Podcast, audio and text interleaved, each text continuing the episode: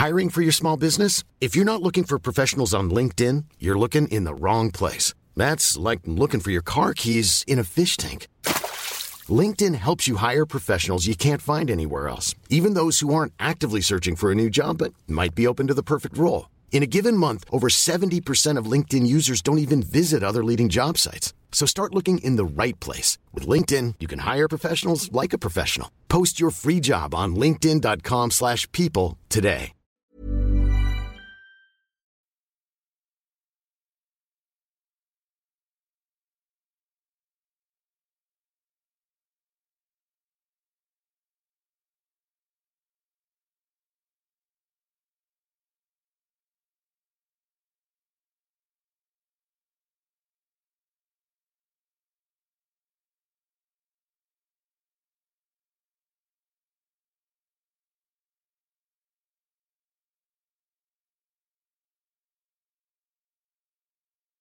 Escuchas. Escuchas un podcast de Dixo.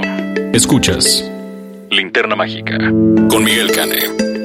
Por Dixo. Dixo. La productora de podcast más importante en habla hispana.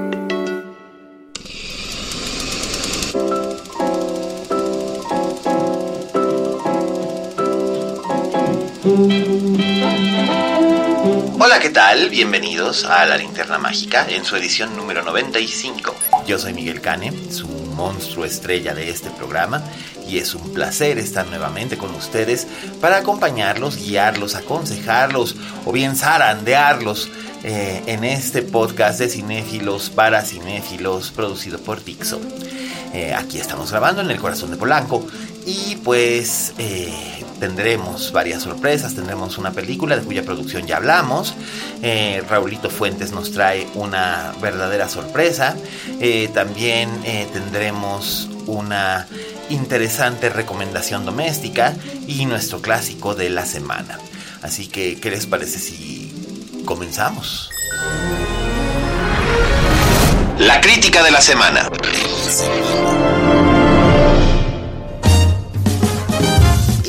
Les parece que empecemos con nuestra crítica de la semana. Nuestra crítica de la semana es acerca de la película El Club de los Insomnes, un filme dirigido por José Eduardo Giordano Chala Manch y este Sergio, Sergio Goyri Jr., que son nuestros cuates que vinieron hace dos semanas a hablarnos acerca de, de este bonito filme completamente independiente que, que se estrena este 15 de junio. Y pues la película, la verdad es que no habíamos hablado mucho acerca de la película per se, sino acerca de cómo se filmó, cómo se produjo, quiénes actúan, etc. Pero me faltaba hacerles la crítica de la semana y bueno, pues esta ya llegó. Este, les voy a contar a grandes rasgos la trama. Eh, Santiago, que es interpretado por un extraordinario Leonardo Ortiz Gris, un, espléndido actor mexicano, lo vimos en, en Güeros, lo vimos en la serie Pacientes, eh, también hace muchísimo teatro, es un estupendo, estupendo actor de teatro.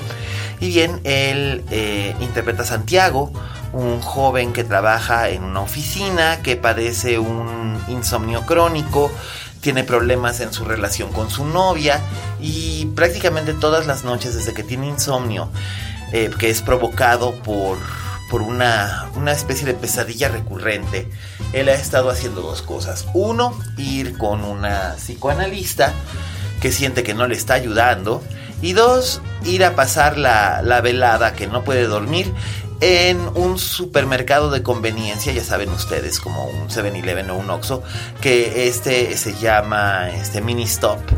Y entonces, bueno, va al Mini Stop que está cerca de su casa y eh, se la pasa conversando, jugando, teniendo un vínculo muy especial con Daniela, que es Cassandra Changuerotti, que estuvo con nosotros, que es la encargada del turno nocturno, es decir, de las 10 de la noche a las 6 de la mañana, a ella le toca... Eh, dedicarse a esto. Y la verdad es que ella se la pasa bien a todo dar porque resulta ser que ella no solamente atiende el mini super sino que además también eh, está haciendo un proyecto muy interesante para solicitar una beca de creación cultural. Entonces eh, mientras ella explora la fauna nocturna que que ronda la, la ciudad Santiago le hace compañía y sostienen conversaciones sobre la filosofía de la vida hasta que llega eh, Estela a sumarse con ellos. Estela es Alejandra Ambrosi, eh, que es una joven eh, veterinaria que está en un momento de crisis.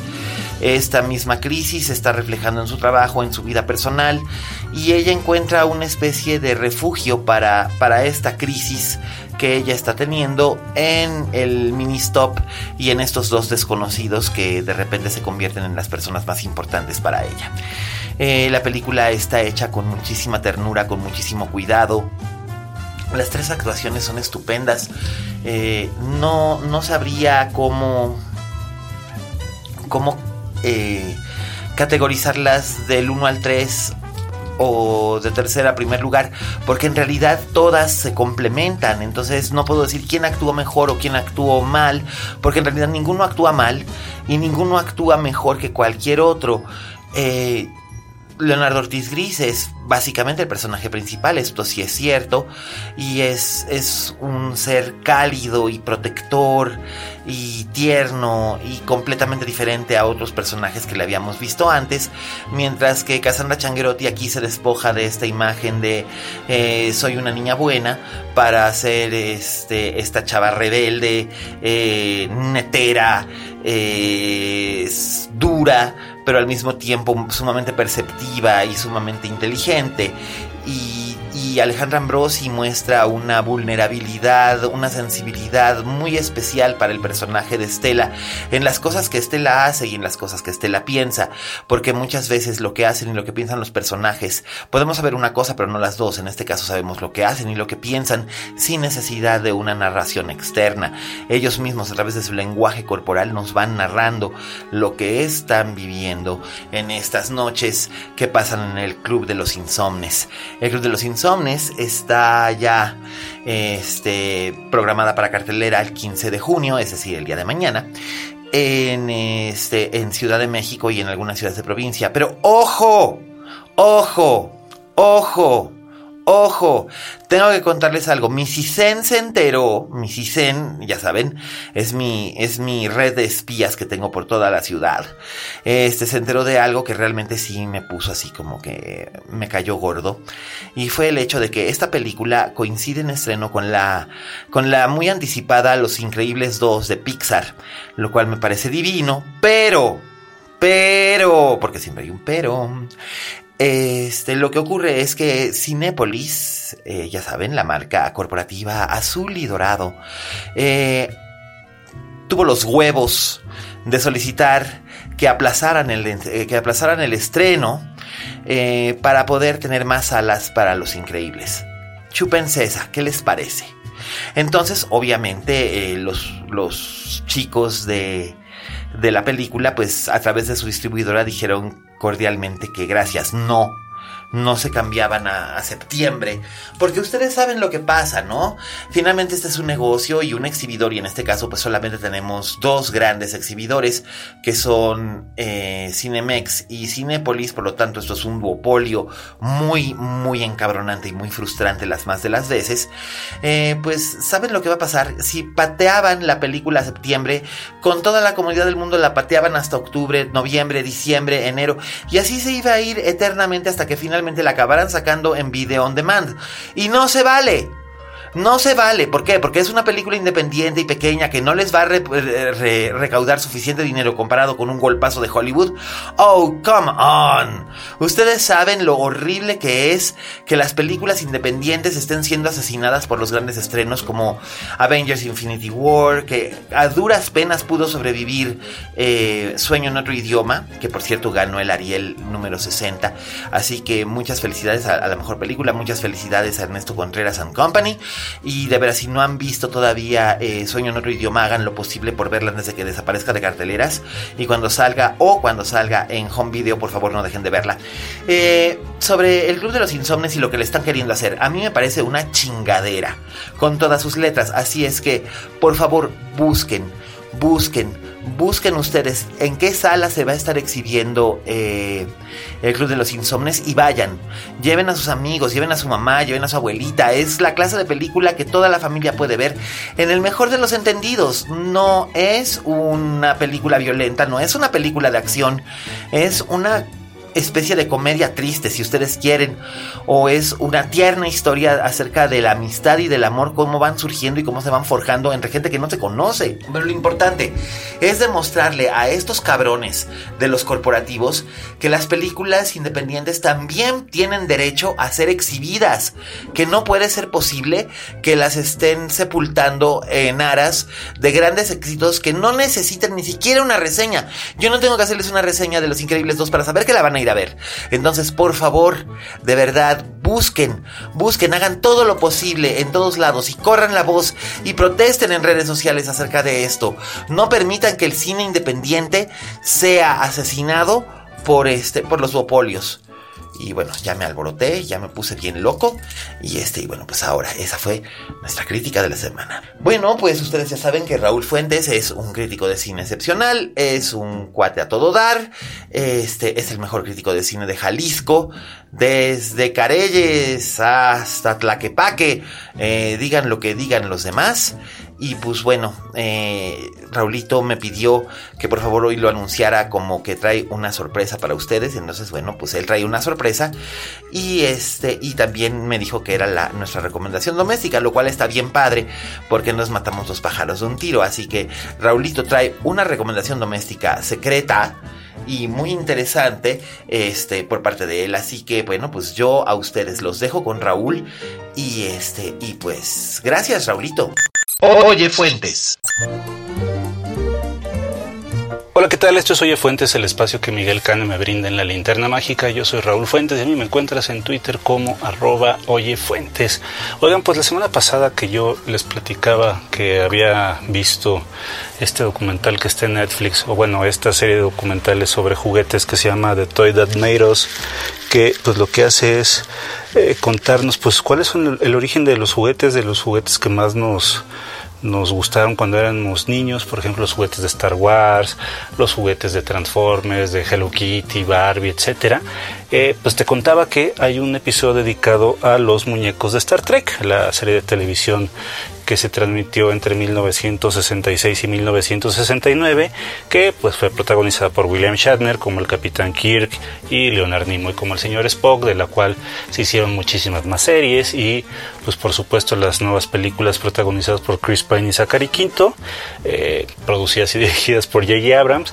Pues yo soy muy fan, la verdad es que soy muy muy fan de esta serie, eh, de todo el legado que tiene y esto a colación por la película de la cual te voy a platicar el día de hoy, que se llama en español Un Nuevo Camino o en inglés Please Stand By. Es una película protagonizada por eh, Dakota Fanning y por Tony Collette. Eh, en esta película Dakota Fanning interpreta a Wendy. Wendy es una chica con autismo, es una chica que es súper, súper fan de Star Trek y eh, pues alguien por ahí le dice que hay un concurso para eh, pues para hacer un, guion de Star Trek, ¿no? Y, y, el que gane, pues va a tener la oportunidad de que ese episodio o esa película se filme. Entonces, pues ya ahí está completa la motivación de Wendy para, pues por fin dar, este, darle salida, pulir ese guion que tanto tiempo lleva escribiendo Wendy de Star Trek.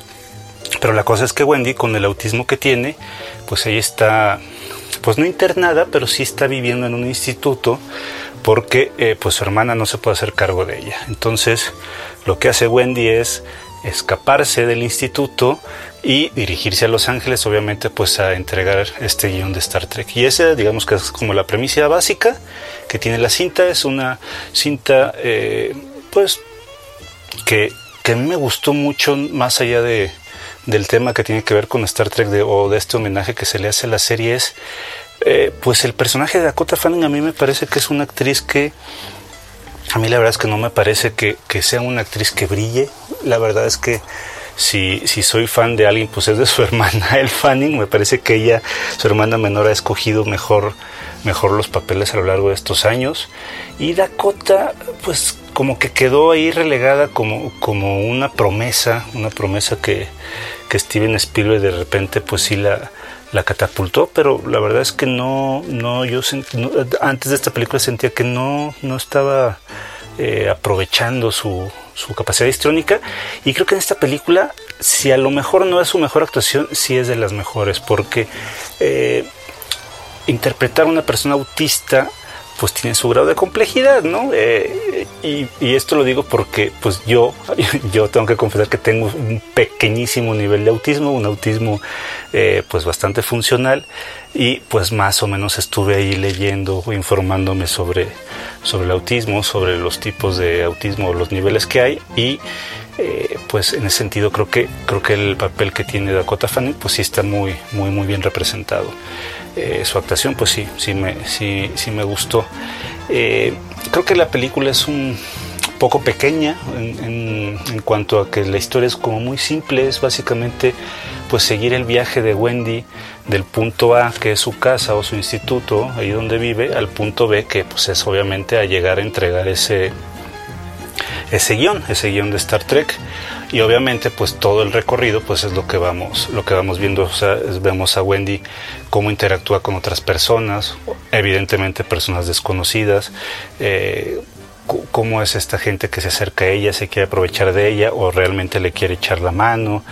Eh, pues qué sucede cuando ella empieza a platicar por qué Star Trek es una motivación importante en sus vidas. Me parece que ese es como de los de los momentos más bonitos de la película, porque pues para la gente que no sea muy fan de Star Trek, eh, pues algo que sí tenía que es muy padre, que, que yo le admiro a Gene Roddenberry, su creador, era pues contar la historia de exploradores, o sea, ellos no son guerreros galácticos como a lo mejor los, los Jedi en la Guerra de las Galaxias, ellos son exploradores que van a buscar nuevas civilizaciones, no son, no vienen a, colonizar a nadie. Y obviamente en la época en la, que se hizo, estamos hablando de, los 60 pues había muchos temas tabúes de los cuales no se podía hablar y la serie mediante el uso de analogías o mediante el uso de pues esta ambientación espacial pues podía hablar por ejemplo del racismo podía hablar un poco de la misoginia eh, por ejemplo, en uno de los episodios se dio el primer beso interracial de la historia de la televisión, que fue pues el beso del capitán Kirk con Uhura, con esta, con esta mujer negra. Y, y, pues una serie de cosas más que han hecho Star Trek, pues una, una serie eh, en la que aunque hay un protagonista, pues siempre hay un trabajo en equipo, siempre eh, se, se, le da prioridad como este trabajo en conjunto en redes como para llegar a un fin. Entonces, me parece que en ese sentido el espíritu de la serie, el espíritu de esta obra, pues está también muy bien representada en Please Stand By. Y si sientes que a lo mejor estoy clavándome mucho, pues es que sí, creo que es una serie, es una, perdón, es una película que los que son verdaderos fans de Star Trek van a disfrutar un poquito más. Y los que no, no importa, porque al final de cuentas no, no es que se haga mucha referencia eh, pues no sé, al, a los Klingons o, a los planetas que han visitado nuestros, nuestros héroes. Más bien aquí lo que importa es pues seguir, como te decía, el viaje de Wendy del punto A al punto B y pues ver si realmente ella cumple su sueño hecho realidad, pues que es que ese, ese guion se produzca, ¿no? Entonces, pues es la recomendación, no es una película eh, inolvidable, no es una película que va a ganar premios, creo que no es una película que vaya a estar nominada en algo, nomás es una película, pues una feel good movie, como, como se dice en Estados Unidos, que sí te la recomiendo, sobre todo si eres pues como yo, si eres fan de Star Trek, pues si ya la viste, pues hay que platicarla, coméntamelo. Eh, yo estoy en redes sociales, en Twitter y en Instagram como arroba oyefuentes. Te agradezco tu atención y nos escuchamos la próxima semana. Hasta luego. Escuchas. Escuchas. Linterna Mágica. Fixo. Pues sí, bueno, ya vieron, yo la verdad es que también me quedé de a 6, pero este, pues está muy bien. Yo siempre he confiado en el juicio de Raulito Fuentes y siempre he creído que es uno de los grandes y que nadie le tira un lazo a veces, precisamente porque todo el mundo se va con las cosas que son este PR y con los críticos, entre comillas, críticos a los que les gusta cualquier cosa o les gusta absolutamente todo. Eh, y no, a Raúl no le gusta absolutamente todo. Raúl realmente es una criatura excepcional. Así es que muchísimas gracias, Raulito Fuentes. Y bueno, ¿qué les parece ahora si vamos al postrecillo? El clásico de la semana.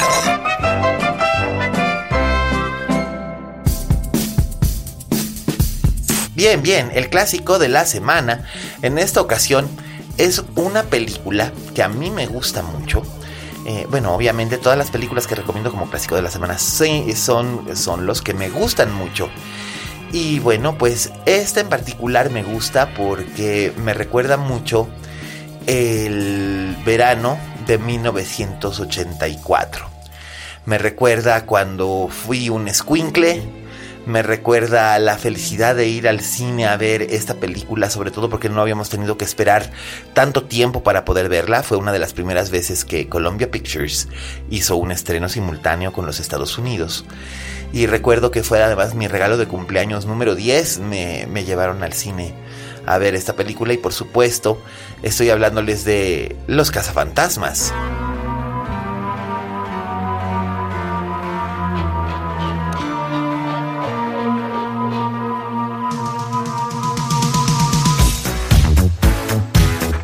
Así es, ¿a quién le vas a hablar? Pues a los cazafantasmas. Y bueno, pues wow. O sea, ¿qué les puedo yo decir? Lo que fue tener 10 años y verlo esto en la pantalla del cine Polanco, que fue donde se estrenó. Allá lo fui a ver en, ahí en Avenida Molière. Este, era una pantalla de 70 milímetros no se veía súper grandota la película, aunque no está filmada en 70, pero ya saben, se ajustaba y de todos no se veía enorme. Y, este, y fue como maravillosa porque fue como un encontrarme con un montón de personajes bien chidos que en cierta forma siempre han seguido formando parte de mi vida. Eh, yo nunca había visto a Bill Murray en cine. Yo no pude verlo haciendo sus famosas temporadas de Saturday Night Live porque era muy pequeño.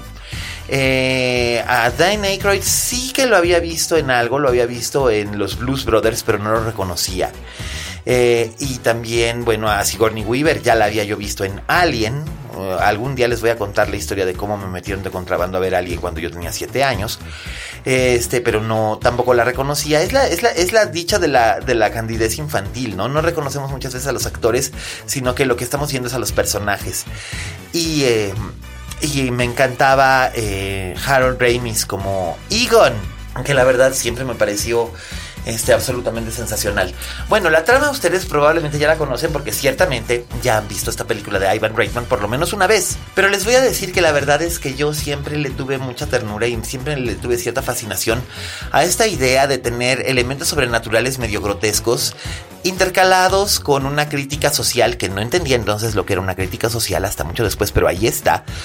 Y una sátira del género que acaba convirtiéndose en parte del género. Es decir, están, están satirizando el género de las películas de terror sobrenatural, pero eh, Cazafantasmas en cierta forma califica como una película de terror sobrenatural. Ustedes saben la historia. Dana es una violonchelista de la Orquesta Sinfónica de Nueva York que vive en un bonito departamento en Central Park West y que descubre que el departamento está en Pero a lo que voy es esto. Estos tres amigos universitarios convencidos de que hay una eh, actividad sobrenatural en Nueva York, eh, juntan todos sus ahorros para crear Ghostbusters, una compañía que se dedica precisamente a, así como hay exterminadores de arañas, patonas, o de ratas, o de eh, cucuis, o esas cosas que pican y, brincan en las camas, pues bueno, también, ¿por qué no va a haber un exterminador de fantasmas, verdad? Solamente que en lugar de gritar, ¡ay, una pinche cucaracha! Eh, la señora de la casa gritaría, ¡ay, un fantasma! Entonces, a lo que me refiero es precisamente a esto. Y uno se ríe y uno se divierte y uno se entretiene. Y la verdad es que es una película que alberga un lugar muy especial en mi corazón. Ese momento monumental en el que vemos al muñeco de los malvaviscos Stay Puft caminando por Central Park West. Eh, cuando vemos al al pegajoso comiéndose los hot dogs. Cuando llega Bill Murray y le abre la puerta del apartamento Sigourney Weaver, pero está poseída por Zul. Porque Zul is the gatekeeper and she's waiting for the keymaster. Todas estas cosas que son vaciladas y que sin embargo se van volviendo entrañables. Y bueno, pues Ghostbusters está disponible en diversas plataformas digitales. Está disponible también en un Blu-ray que la restauró en 4K y la verdad es que luce maravillosa. Y siempre es bonito ver, ver a gente que uno le ha tenido cariño durante tantos años, casi 35, y, y volver un poquito a volver a ser ese niño que en algún momento fuimos. Así que bueno, pues ahí lo tienen, nuestro clásico de la semana es Ghostbusters y no me arrepiento de nada. Bueno, pues ahora vamos con, ya saben, los avisos parroquiales. Este, buzos, muy buzos con, con los horarios del Club de los Insomnes, por favor. Y si quieren ir corriendo la voz de que Cinépolis está portando mala onda con las películas independientes, no tienen que nombrar a los a los insomnes, ¿verdad? Con que digan películas independientes yo creo que es suficiente porque no es el primer caso. Este, háganlo, vamos a hacerles un poquito de ruidito, ¿no? Acuérdense, alguna vez ya lo hicimos con cuatro, cuando cuatro lunas que le estaban desterrando a unos cines bien piteros y logramos que les dieran más y mejores salas y se armó un irigote y ya ven que hasta duró dos meses, cuatro lunas en el cine Diana. Este, vamos a a, hacer eso. Y bueno, también quiero mandar, como siempre, los saludos a Liliana y a su familia que nos escuchan, a Laura, a Miri. Eh, también a mi manito Mauro, que es, la joya de San Luis y se vino para acá. Este, manito, gracias por escucharnos. Este, luego te paso el libro que querías. Eh, también a Pablito Otero, al maravilloso Enrique González de, de Guadalajara, que de verdad como decía Carly Simon, nobody does it better. Este, él sabe por qué, porque pues, es nuestro James Bond. Eh, de, los críticos de cine es deber ser nuestro James Bond. Eh, también eh, a Pipe, mi, mi, querido Pipe, que es Chiva, que es este que es futbolero, pero también es un caballero, porque ninguna de las dos cosas van, van, peleadas. Siempre gracias por todo, Pipe. Eh, también, por supuesto, también a este a Claudia. Oye, Claudia, muchísimas gracias por escucharnos y de verdad gracias por los comentarios. Y bueno, ya ves que ya no estoy diciendo tantas pinches palabrotas, porque pues yo no sabía que luego compartías el podcast con tu mamá. Perdón. Este también quiero agradecerle, por supuesto, a mis tocayos, a Miguel Zárate y a Miguel Ochoa. Uno se encuentra allá en Tijuana, por lo que puede ver los estrenos en Estados Unidos antes que nosotros. y el otro está eh, todavía ahí como Gollum en las, este, en las cuevas del, de la Sede Sol, pero ya muy pronto va, ya prometió que va a salir, que va a salir al sol para poder disfrutar un poco más del cine. Y bueno, pues es lo que tenemos esta semana. La próxima semana no sé qué tendremos, pero aquí siempre tenemos cosas como en botica. Quiero agradecer a Vero en los controles, que siempre me lleva el tiempo muy bien. Nunca le fallo. Quiero agradecerle a Fede, ya saben, Fede, nuestro postproductor, que es el que nos pone siempre estos chingoncísimos efectos de sonido. ¿Ya lo oyeron? Ese es Fede. Eh, también a Dani por la, por, por, la producción aquí en Dixo, a Oscar por los textos que nos acompañan y a todos los que nos escuchan en cualquier lugar de uno a otro de los lugares que hay en la Ciudad de México. A Roberto Cavazos, que siempre dice que, que, lo ando olvidando, pues no, no te olvido, no podré olvidarte, voy a hacer tu cruz, así que tampoco te vas a deshacer de mí. Este, el enormísimo Roberto Cavazos, que muy pronto les tendremos noticias acerca de un proyecto teatral, pero estamos mientras cruzando dedos y este, pues poco más, nada más es cosa de agradecerles y recordarles siempre que, como dijo la Betty Davis, en este negocio si no tienes fama de monstruo, no eres una estrella. Hasta la próxima.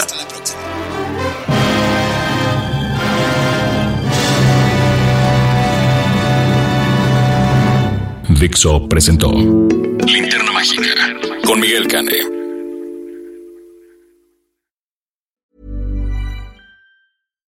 Deserves the best, and there's no better place to shop for Mother's Day than Whole Foods Market. They're your destination for unbeatable savings, from premium gifts to show-stopping flowers and irresistible desserts. Start by saving 33% with Prime on all body care and candles. Then get a 15-stem bunch of tulips for just $9.99 each with Prime. Round out Mom's menu with festive rosé, irresistible berry chantilly cake, and more special treats. Come celebrate Mother's Day at Whole Foods Market.